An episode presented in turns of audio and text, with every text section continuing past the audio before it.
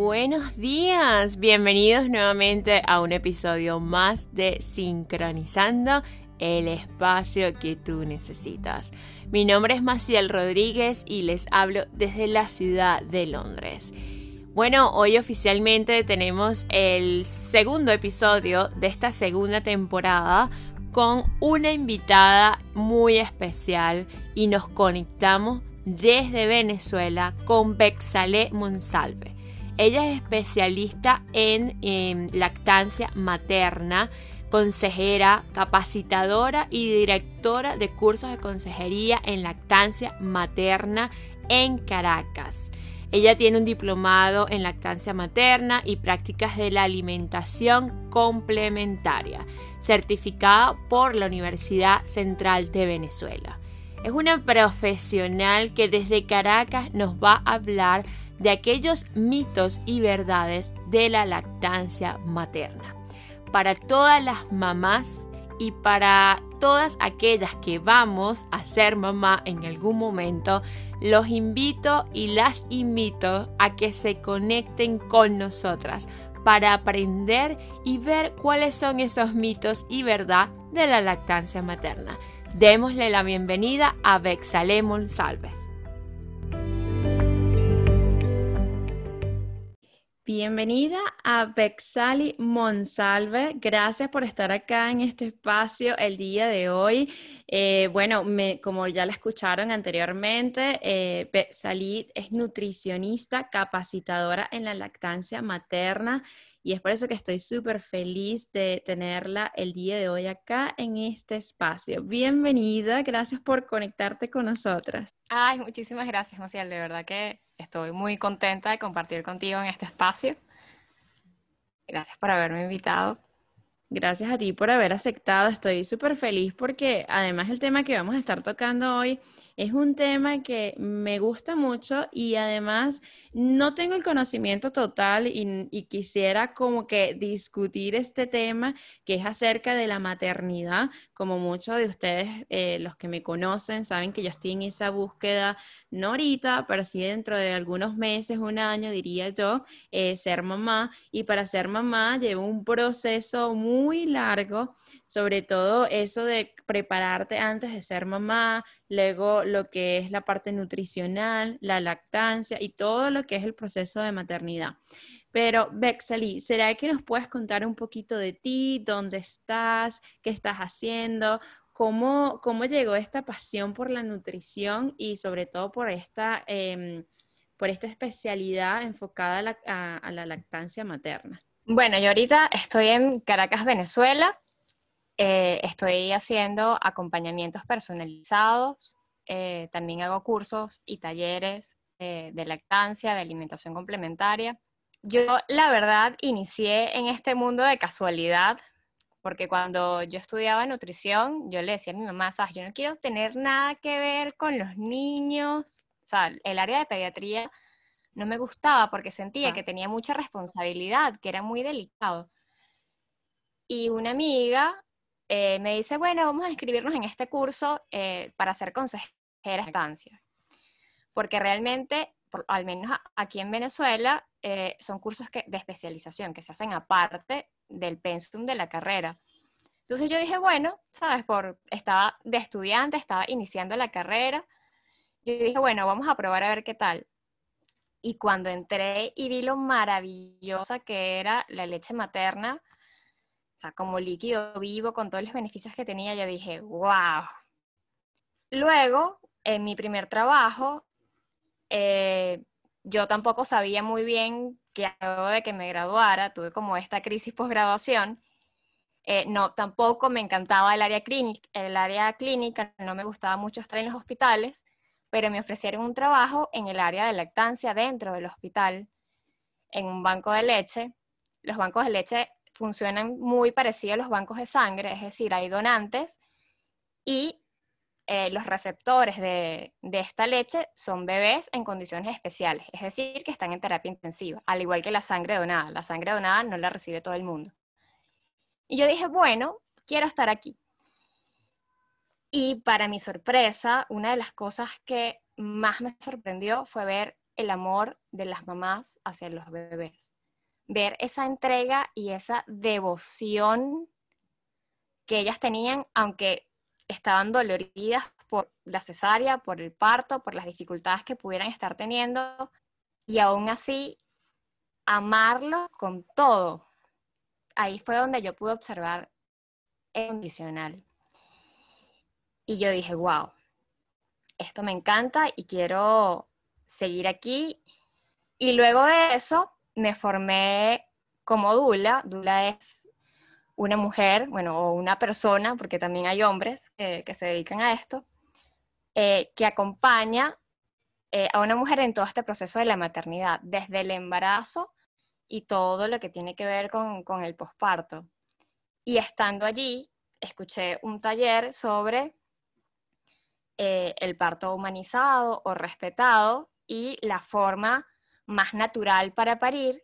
Y yo dije, wow. O sea, como es que yo siendo personal de salud no tenía ni idea en lo absoluto de cómo una mujer pare y qué es lo más fisiológico o natural para el cuerpo. Yo siempre veía y en, en las películas y en todos lados que mujeres parían acostadas y que me enseñaran que no, que lo más natural para el cuerpo de cómo está diseñado es que lo hiciera en vertical. Y yo decía, claro, o sea, yo no voy al baño a hacer del dos acostada. O sea, yo me siento.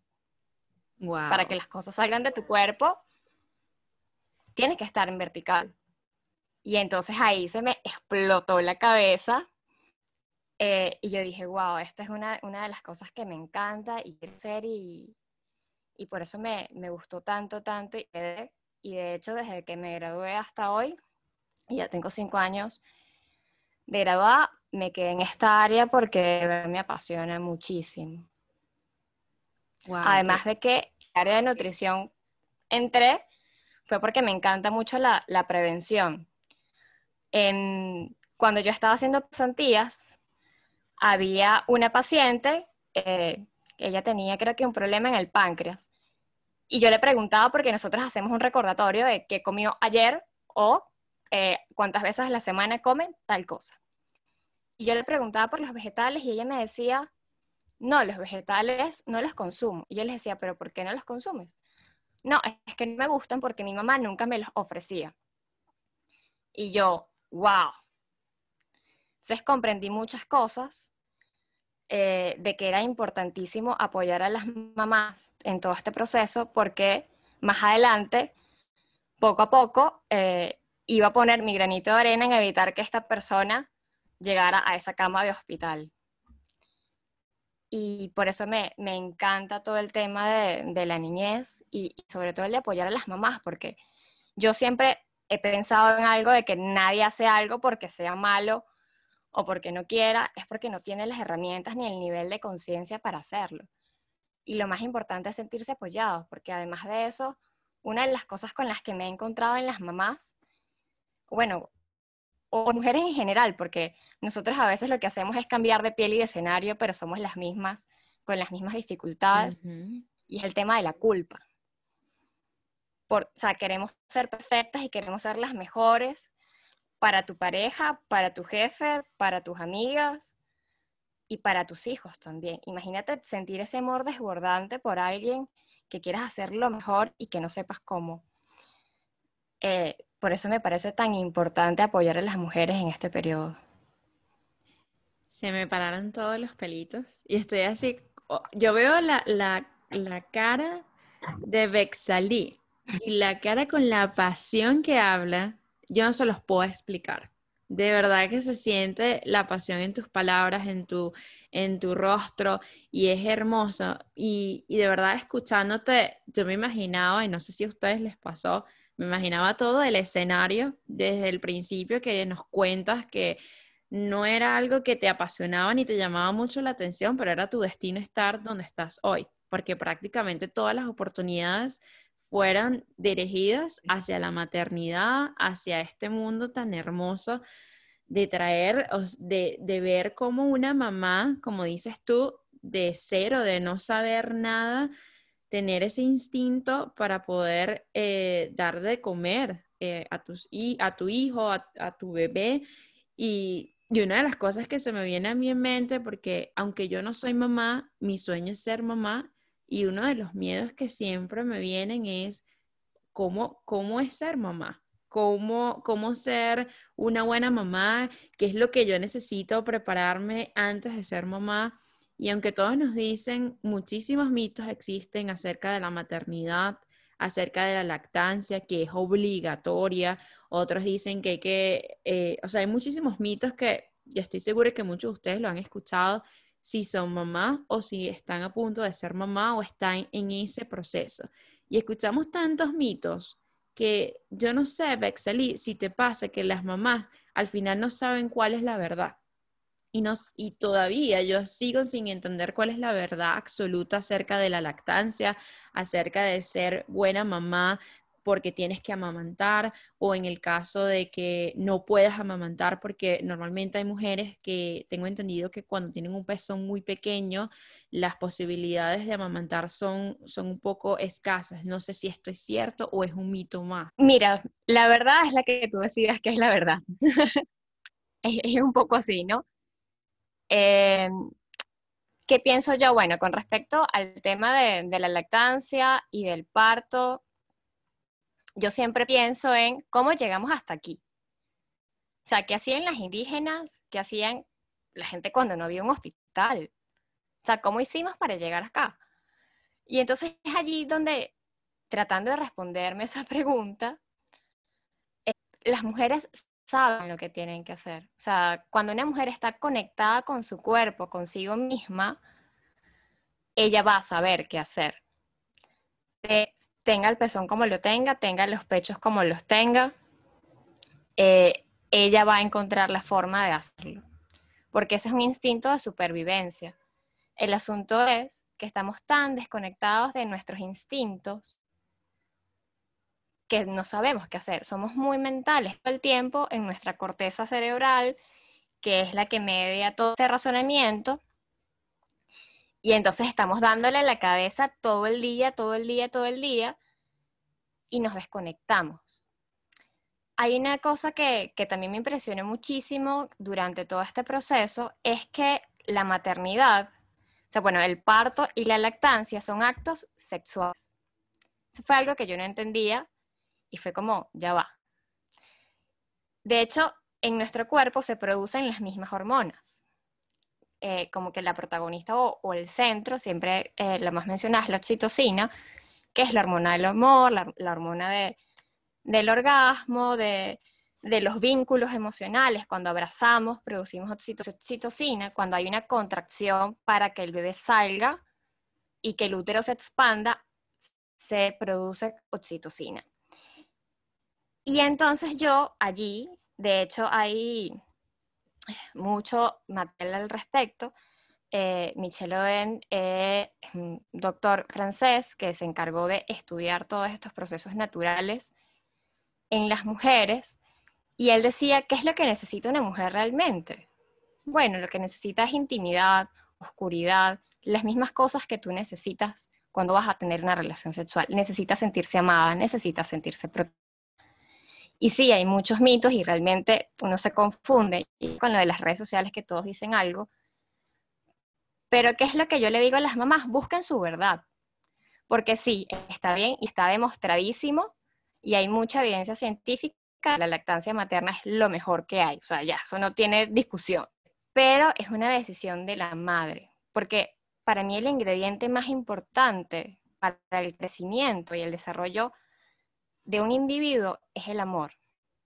Ese es el centro. Te tienes que sentir amado y protegido por la persona que te está allí. Y si una mujer se siente insegura, por eso es que hay mujeres que ven y dicen, bueno, yo quiero cesárea porque no me siento lista para tener un parto. ¿El parto es lo mejor? Sí. Para la recuperación de la madre, de hecho, ahorita se habla de la microbiota, que son todos como organismos eh, que crecen en nuestro cuerpo naturalmente, que nos ayudan a desarrollarnos y, eso incide en mucho eh, de nuestro desarrollo. Eh, entonces, sí, el parto es lo mejor, es verdad, pero si no estás lista y tienes miedo podemos entrar en, en zona de peligro, más bien en hacernos daño por querer hacer las cosas dentro de un deber ser. ¿Qué es importante? Conocernos a nosotras mismas y saber qué queremos y cómo queremos vivir nuestra maternidad. Sí, entonces lo, lo más importante es que yo siempre lo divido como en dos, ¿no? Eh, las cosas que yo estudio. Una cosa es la estructura, que es todo el conocimiento, porque sí, necesitamos llenar algunos espacios eh, con cosas que no sabemos de nuestro cuerpo, cosas que podemos aprender, por eso es muy importante que tengamos a alguien que sepa del tema, que nos muestre las cosas de una forma más sencilla, porque eso nos ahorra tiempo de cómo funciona el cuerpo. Esto que yo te decía de que, bueno, la posición natural es vertical y no horizontal, ok. Para eso hay que estudiar ciertas cosas en el cuerpo o que yo te diga, mira, no necesitas este, esperar a que tus pechos se llenen porque la leche materna siempre se está produciendo. Mientras más estímulo, hay una mayor producción. No necesitas tomarte absolutamente nada para producir leche. Solamente con el estímulo del bebé. Claro, eso no lo sabía. Bueno, eh, como no soy mamá, tal vez es algo que, para mí es nuevo, ¿no? Pero me imagino que la, producción de leche viene de forma natural a medida que, de que el bebé va amamantando más, eh, la producción de leche es continua, ¿no? Sí. Es necesario que exista una buena transferencia de leche, es decir, que el bebé tenga una succión efectiva, que saque la leche. Por eso es que mientras más leche salga, más leche se va a producir. Y una pregunta, por ejemplo, si acá nos está escuchando una mamá eh, primeriza o por ejemplo que va a ser mamá, que yo conozco varias amigas que probablemente estén escuchando este episodio, de que ellas van a ser mamá, normalmente una de las cosas que te piden o las primeras cosas que tú compras para tu bebé es el extractor de leche que te extraes de tus pechos. ¿Es recomendable? Eh, ¿Qué consejo, por ejemplo, le podrías dar en este momento para aquellas eh, futuras madres que van a, empezar en este mundo de lactancia materna? ¿Hay un consejo, hay un método que puede ser más eh, fácil o que sea aconsejable desde tu punto de vista? Con el tema de la extracción de leche, a mí me parece que es importante que todas las madres lo aprendan. Es tan importante que lo sepan cómo colocarse bien a su bebé al pecho, porque esto les va a ayudar a cuando tengan que separarse del bebé por alguna razón y trabajar. Si en algún momento se quedaron dormidas de un lado toda la noche y el bebé no tomó de ese pecho y está congestionado, está súper lleno de leche, es muy bueno eh, extraerse la leche.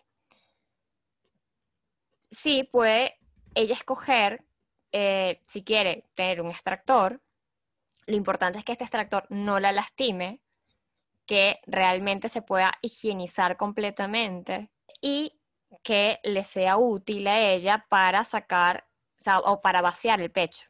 Porque ¿qué sucede? Muchos extractores no sacan toda la cantidad de leche que está dentro del pecho. Yo de verdad, de manera personal, soy partidaria de hacerlo con la mano. Hay muchas mamás que les parece algo engorroso, pero a mí me parece útil porque, bueno, además de que no necesitas invertir en algo extra, eh, realmente estimula la mama para sacar toda la leche que hay allí. Eh, y es mucho más fácil una vez que lo aprendes a hacer. Y extraerse la leche es como aprender a tocar guitarra. O sea, al principio es un fastidio, te duele la mano, no te sale, la nota que... Eh, es, sí, es complejo. Pero una vez que lo aprendes a hacer, es muy sencillo. Entonces, sí, pueden escoger ellas si quieren comprarlo o aprender a hacerlo con la mano. Y, por ejemplo, si decidieran hacerlo con las manos, eh, normalmente, ¿quién es la persona adecuada que te pueda capacitar. En este caso, eh, tú estás capacitada para enseñar a una madre con la lactancia materna cómo debe de agarrar el pecho, cómo debe hacer esa extracción de la, leche. Inclusive deben haber métodos de cómo puedes amamantar a tu bebé. Cuando, cuando está recién nacido. O sea, hay un método que, por ejemplo, antes de ser mamá, eh, puedas tener instrucciones de cómo amamantar, de cómo llevar ese proceso de, lactancia. Eh, de hecho, es ideal que las mujeres busquen esta información durante el embarazo. Eh, pueden buscar una consejera en lactancia materna, una asesora en lactancia que de verdad esté certificada, que, que las pueda ayudar y acompañar durante este proceso. De hecho, una de mis recomendaciones a las mamás es hacer visualizaciones. Es así como cuando tú haces tu, tu mapa del tesoro y, y, tienes como estas cosas y estas metas que quieres hacer, que, que muchos te dicen, siéntalo en el cuerpo, siente como que si ya lo tuvieras. Bueno, es, es esto mismo, ¿no? Siente cómo eh, colocas al bebé al pecho, tócate los pechos, explora tu cuerpo, que eso es súper importante. Muchas mujeres no se tocan las mamas, aunque sea una recomendación para la prevención del cáncer, no nos tocamos los pechos. y es allí mucho tabú, donde tenemos que explorarnos realmente. Por eso yo te comentaba hace un rato que se parecía mucho o tiene mucha relación con el acto sexual. Porque tenemos que de verdad es, un acto de, entrega, de confianza, de amor, pero es a nosotras mismas con nuestro cuerpo, porque esa es otra de las cosas que, que las mamás luego tienen como todas estas preguntas, que son todos los cambios en el cuerpo que se tienen durante, durante el embarazo y, y luego en el posparto. Y gran parte de, que una lactancia sea exitosa es la confianza en la mamá, es creer que ella sí lo puede hacer realmente el trabajo de una consejera, de una dula, que es la persona que te acompaña, es muy parecido al de un coach en otras áreas. O sea, realmente tenemos las herramientas adentro, sí, te puedo dar otras herramientas, hay unas formas, digamos, más recomendadas de, hacerlo, que están probadas que, bueno, que, que te van a garantizar un poco más de éxito, pero realmente lo que define que una lactancia sea exitosa o no es la voluntad.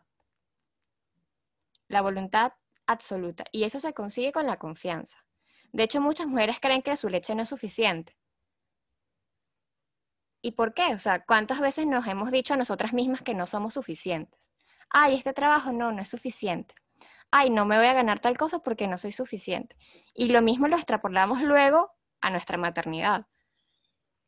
Y siempre estamos creyendo que la leche no es suficiente. Y, y desde allí viene esto y es un proceso que tenemos que ir revisándonos y decirnos a nosotras mismas todo el, todo el tiempo, si soy suficiente, si lo estoy haciendo bien. ¿Y por qué lo estoy haciendo bien? Porque, bueno, porque yo estudié, porque me asesoré, porque tengo a quien me acompañe y todos los días lo intento y todos los días hago lo mejor que puedo por amor. Y eso es súper importante. Para mí esa es una de las claves para, para tener la lactancia exitosa, que es esta confianza. Esta es una convicción que es arrebatadora. Wow, yo no soy mamá, pero de verdad que estas palabras a mí personalmente me llenaron, me llegaron, porque es que la confianza en uno mismo lo es todo y no lo puedo creer que tenga tanta conexión en traer un bebé al mundo y saber que eso es parte de ti y tener que cuidarlo y darles desde muy pequeño esta educación de, de y yo digo educación porque prácticamente es tu confianza la que le estás transmitiendo a ese bebé desde el momento que empiezas a amamantarlo, porque yo sé que muchas mamás incluso eh, se frustran, lloran. Eh, porque no les salen la leche, se frustran porque no saben cómo agarrar el pecho y es cuando normalmente las que son afortunadas y tienen a su mamá cerca los ayudan, pero las que a lo mejor estamos lejos de nuestras familias es un poco difícil pasar este proceso sola. Sí, y por eso es súper importante, aunque sea a distancia, tener una tribu, eh, que son estos grupos de apoyo de lactancia eh, que te apoyan, porque de hecho yo creé uno el año pasado, es un grupo por WhatsApp, eh, y allí yo dije, bueno, es por WhatsApp, a lo mejor la gente, sabes, no, no va a ser tan interactivo porque no se ven, porque no están juntas, y a mí me ha sorprendido gratamente. Yo ahorita los bebés tienen casi un año, está, hay muchas mamás entraron cuando estaban embarazadas y se han ayudado muchísimo, mamás de Perú, de Chile, de Estados Unidos, eh, de Londres, que están allí y todos los días, eh, mira, conseguí esto o qué marca es mejor para esta cosa, o mira, me siento frustrada porque no me siento bonita, o no puedo dormir en toda la noche. ¿Qué hacen ustedes para tal cosa? Y simplemente saber que hay otra mujer que está pasando por lo mismo que tú, ya es magnífico. O sea, eh, es increíble porque es realmente una demostración de, empatía. Es que antes las mujeres eh, criaban en tribus, ellas hacían todos, todos juntas. Eh, porque bueno, los hombres se iban a casar, a, hacer las otras cosas, y las mujeres se quedaban juntas, aunque no fueran familia. Ellas se ayudaban entre sí, y para mí eso es súper valioso porque entiendes que no estás sola y que no estás mal, ni que te pasa, ni que eres un extraterrestre, porque muchas veces uno dice, bueno, pero es, este bebé en particular que, no duerme toda la noche. Es así. Y esa es otra cosa súper valiosa que, a veces también eh, tenemos que aprender. ¿Qué es un bebé? Yo siempre lo, lo o sea, siempre trato como de explicarlo. Porque realmente un bebé no está totalmente desarrollado, sus ciclos de sueño son distintos, eh, la forma en la que comes totalmente diferente, es muchísimo más frecuente y a veces nosotros no lo comprendemos y queremos que funcione como funcionamos nosotros los adultos, que dormimos ocho horas eh, en la noche y que esté solo. Ellos necesitan acompañamiento las 24 horas del día y que realmente es por un periodo corto. Y mientras podamos generar este apego seguro, a este bebé va a ser un adulto muchísimo más independiente. Entonces, la verdad es que hay que aprovecharlo. Nosotros yo creo que ha sido muy vetado el, afecto y, el amor y esto de no duermas con él y no lo consueles si llora y no lo cargue y no le haga. Y el instinto de la mamá siempre está en responder las necesidades del bebé. Por eso es importantísimo que las mujeres se conecten con su intuición y que sientan su cuerpo, que se sientan adentro uno de los ejercicios que yo coloco a las mamás a hacer en consulta, me consulten por lo que me consulten, eh, porque de hecho hace poco tuve una paciente que ella iba por control nutricional, ella iba por asesoría acerca de su alimentación, e hicimos un ejercicio de, de escaneo corporal, que es simplemente sentir el cuerpo, desde el dedo gordo del pie hasta la cabeza. Sentir el cuerpo, nada más. Eh, eso es súper importante porque eso te, ayuda a reconocerte. A veces hay cosas que nos duelen que ni sabemos que nos duelen eh, para poder conocer el cuerpo de otras formas. Eso, te, eso ayuda muchísimo, muchísimo, muchísimo a conectarse con las sensaciones más sutiles. Y también es, ese estado de relajación te ayuda muchísimo a manejar el dolor que, que, que puedes atravesar eh, durante el parto y también te va a ayudar a amplificar las sensaciones de placer cuando las tengas también durante la maternidad, porque también se tienen.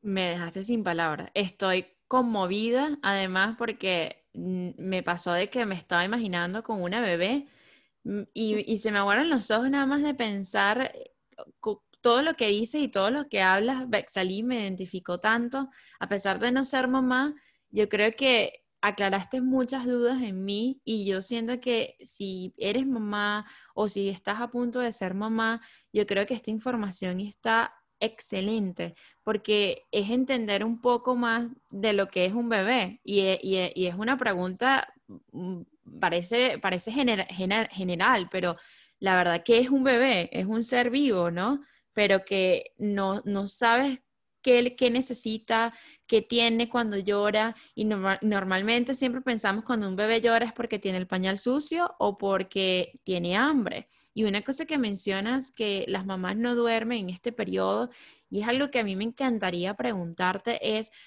¿cada cuánto tiempo eh, es aconsejable, eh, digamos, que el niño debe comer? O sea, debe comer cada vez que llora, cada tres horas, porque, por ejemplo, mi mamá de pequeña me cuenta que yo comía mucho, o sea, yo lloraba y quería comer más y más y más y siempre la pediatra le decía que no podía darme todo el tiempo de comer, que tenía como que decirme no y que dejara que yo pataleara hasta que hasta que se me pasara esa ansiedad de que quería comer y mi mamá pues no hacía caso a la pediatra y ella lo que hacía para poder dormir era darme el tetero o darme de amamantar y así yo, eh, o sea, dejaba de pedir, pedir comida.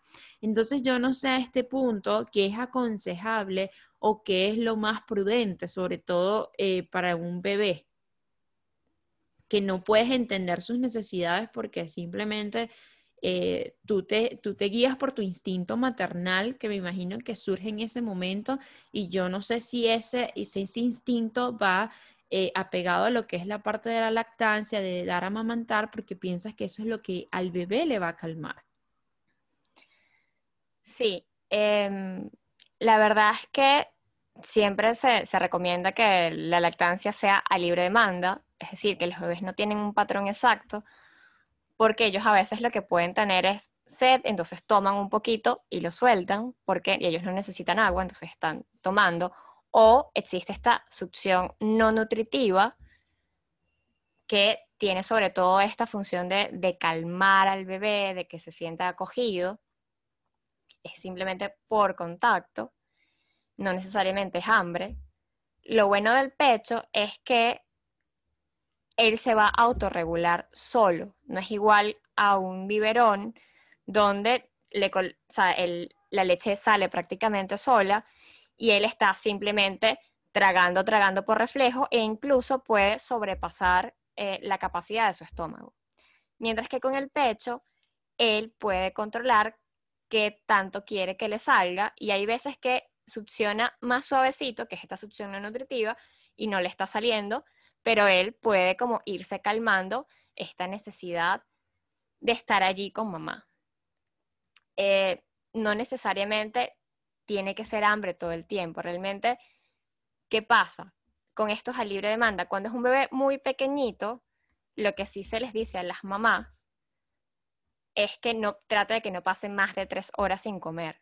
Porque si pasan más de tres horas, sí es bueno despertarlo, porque muchas veces cuando el bebé no está tomando lo suficiente, pero se queda dormido y, entonces se vuelve un, ciclo, un círculo vicioso, porque entonces no come porque duerme y como no come, duerme más.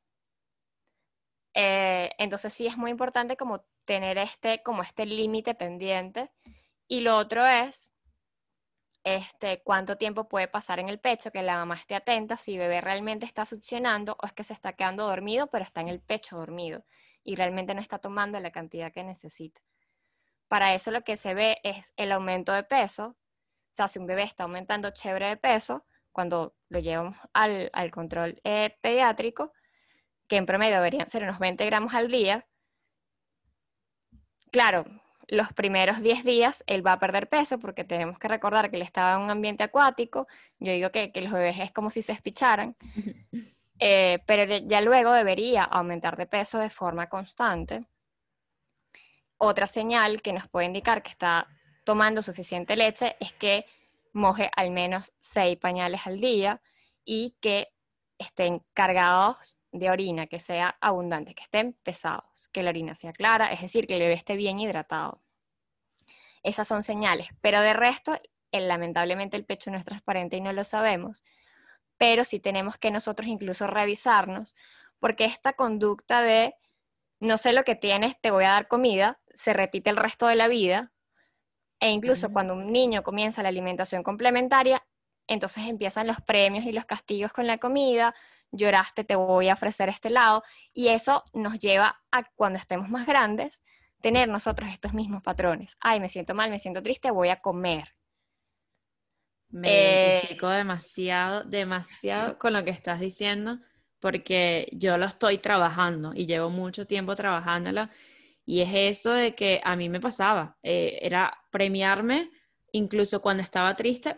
¿Por qué no me voy a premiar con algo si me siento triste? Permíteme comerme un helado, permíteme comerme un chocolate. Y, y yo creo que todo va desde cuando somos pequeños, de cómo va creciendo esa alimentación desde que somos un bebé hasta que, como mencionas tú, cuando empiezan a comer los bebés la, comida complementaria. Y es ahí donde viene la formación nutricional de un niño. Y después es como se desencadena para la adultez. Sí, sí, es que yo creo que nosotros hay muchas cosas que no queremos ver o que no, que, o que no tenemos las herramientas para afrontar. Todo este tema que, bueno, que ya es como un punto de aparte todo el tema de, de la crianza, pero ya también es esto de tener mecanismos compensatorios y no observar qué es lo que nos sucede. Por ejemplo, esto del hambre emocional. Eh, si tenemos, bueno, si estamos tristes, bueno, hagamos cosas eh, que vayan en consonancia eh, con nuestra tristeza. O si tenemos esta hambre visual, entonces veamos cosas bellas. si, o sea, hay otras formas este, de compensar nuestras emociones o simplemente vivirlas y sentirlas. Por eso te decía lo, lo, importante de estar en el cuerpo y de sentir el cuerpo y de sentir las emociones. Eh, y no ignorarlas y no taparlas con otras cosas. Eh, pero sí, ah, y con respecto a lo del sueño de la mamá, que también me pareció un punto súper importante que, me estabas diciendo, durante la lactancia se produce prolactina, que es esta hormona que hace que se fabrique la leche, que la mamá esté relajada y que tenga sueños mucho más reparadores. Es decir, aunque pueda parecer que está durmiendo menos, sus sueños van a ser más reparadores. Y también se recomienda que ella haga siestas cortas cuando bebé duerme también, que sean al menos de 30 minutos. Y esto tiene un efecto súper reparador en el cerebro para poder seguir siendo funcional en la vida. Y que además hay estudios eh, que comparan las horas de sueño de una mamá que da pecho con la que da fórmula y es casi lo mismo. De hecho, la que da pecho duerme como 30 minutos más porque no tiene que pararse a esterilizar y a preparar y a batir y a todas estas cosas. Pero las dos trabajan igualito. Entonces, realmente es, una percepción eh, de cómo puedas llevar esto, porque aún así, sí va a haber un proceso donde eh, va a ser todo muy diferente.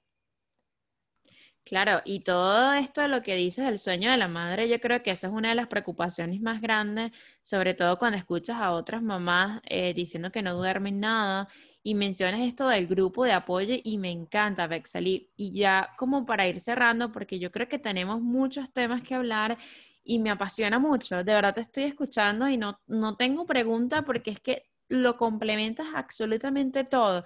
Y si es por mí, yo creo que este episodio duraría dos horas, porque la información es muy, muy valiosa y muy importante, sobre todo para aquella mamá que eh, va a ser mamá, para aquellas que a lo mejor está, eh, están en este proceso de lactancia.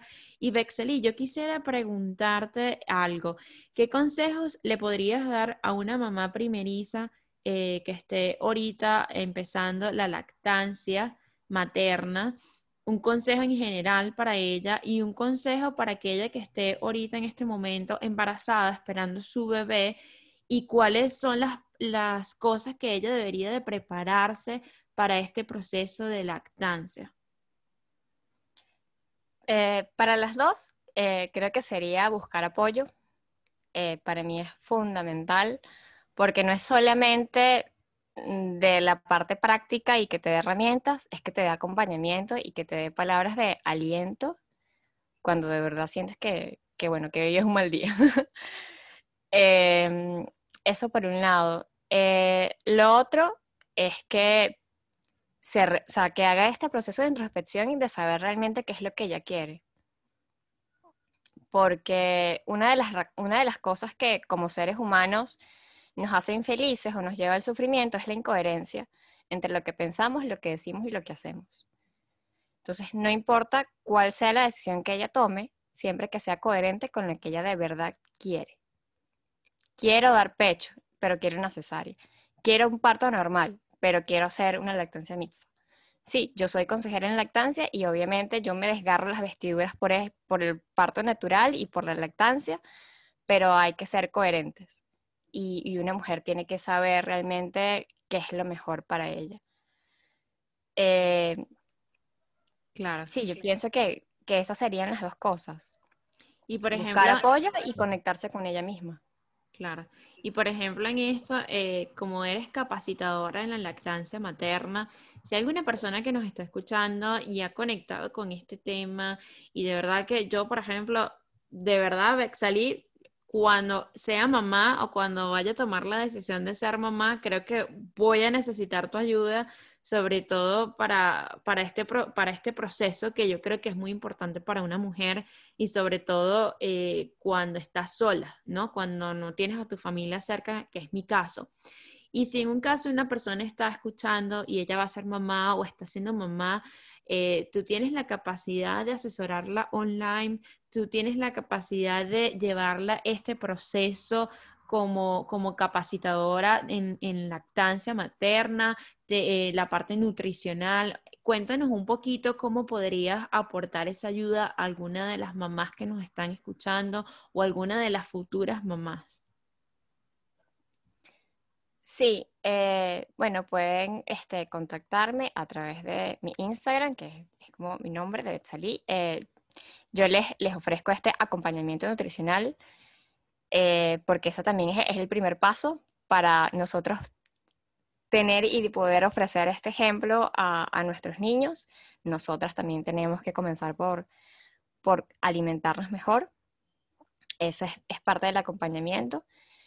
Eh, además de toda la asesoría en lactancia perfectamente online. Si están en Venezuela, eh, trabajo en Eco Baby Center.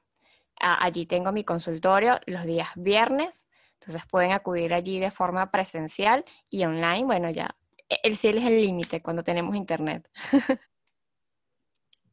Claro que eh, estás presencial, eh, presencial en, Caracas, pero yo siento que el Internet en medio de, este, de esta pandemia nos ha demostrado que la, que la gran magnitud y soporte que tienen nosotros como seres humanos es muy grande, porque hoy, hoy en día, con todo este tema del COVID, nos hemos relacionado con profesionales más a nivel online, a nivel de internet que presencial, por el mismo miedo al contagio. Entonces yo siento que esto es una super ayuda para aquella persona que nos está escuchando y realmente necesita ese asesoramiento, esa ayuda, porque yo, yo siento, y de verdad se los digo de corazón, que a veces no sabemos eh, lo que nos puede ayudar un profesional, lo que nos puede ayudar una persona que sepa del tema, porque no es lo mismo que nos aconseje un familiar o nos aconsejen personas a nuestro alrededor que una profesional que siempre te va a dar las herramientas en tu caso, porque yo siento, Bexalí, que todas las mujeres somos diferentes, todas las mujeres tenemos patologías diferentes y sobre todo cada uno es un perfil diferente. Es que no se puede recetar una pastilla para todos igual, porque cada uno tiene su organismo, tiene, tiene sus problemas, sus patologías, nuevamente como lo dije anteriormente, aquí redundando, pero de verdad que es muy importante el asesoramiento ya sea nutricional, psicológico y en este caso para, para la lactancia materna, que yo creo que es el, el paso más importante cuando traes un bebé al mundo.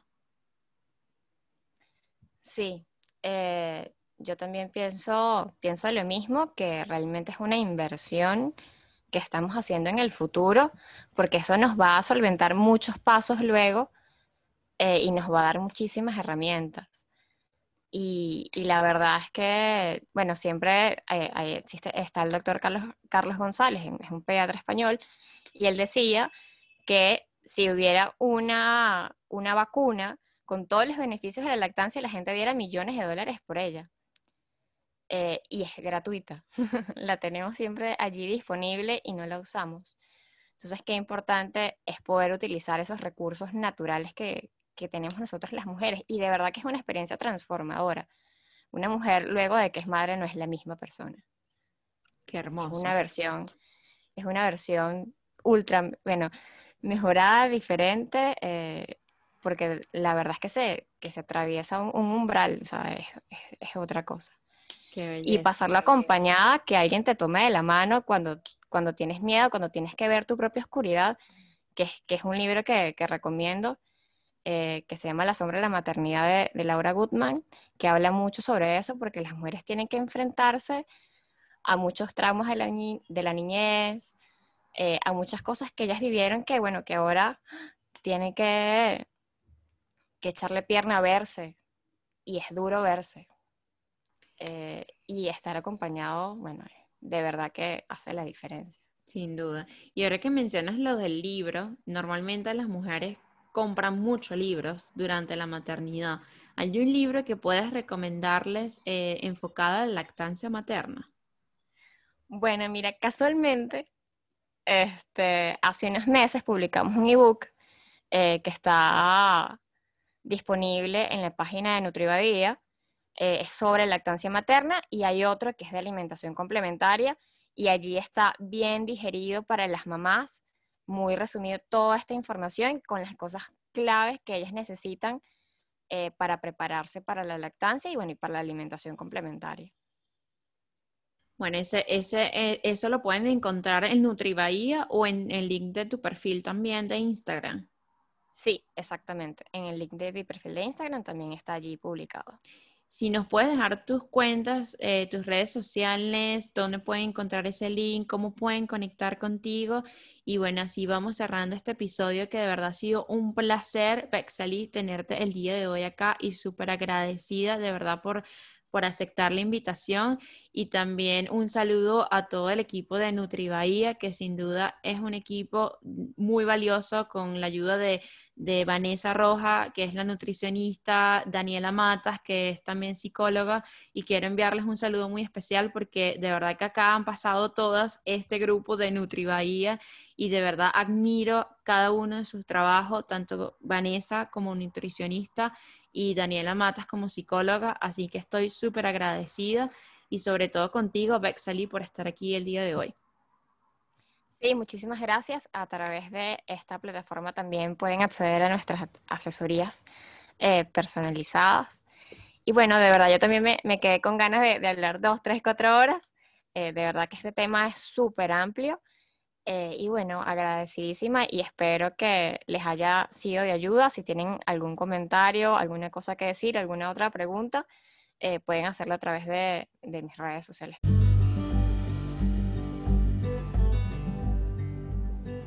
Bueno, ya la escucharon, Bexale Monsalve. Los invito a que la sigan a través de su cuenta de Instagram, arroba Bexale Monsalve. En la descripción de este programa van a encontrar todos los detalles de su cuenta de Instagram y de el link donde pueden unirse al grupo de apoyo de lactancia materna que Vexale tiene en Caracas, pero que puede hacer a través de cualquier parte del mundo. Para todas las mamás y futuras mamás que quieran información o acompañamiento de la lactancia materna y alimentación complementaria, los invito y las invito a que contacten con Vexale. Muchas gracias por llegar al final de este episodio. No olviden darle mucho amor, de enviarnos sus reviews a través de la plataforma Apple Podcast o a través de algunos comentarios en nuestra cuenta de Instagram arroba sincronizando o a través de mi cuenta personal arroba macielmrc. Nos vemos dentro de dos semanas con más invitados, con más temas y que tengan un excelente inicio de semana. Chao, chao. thank you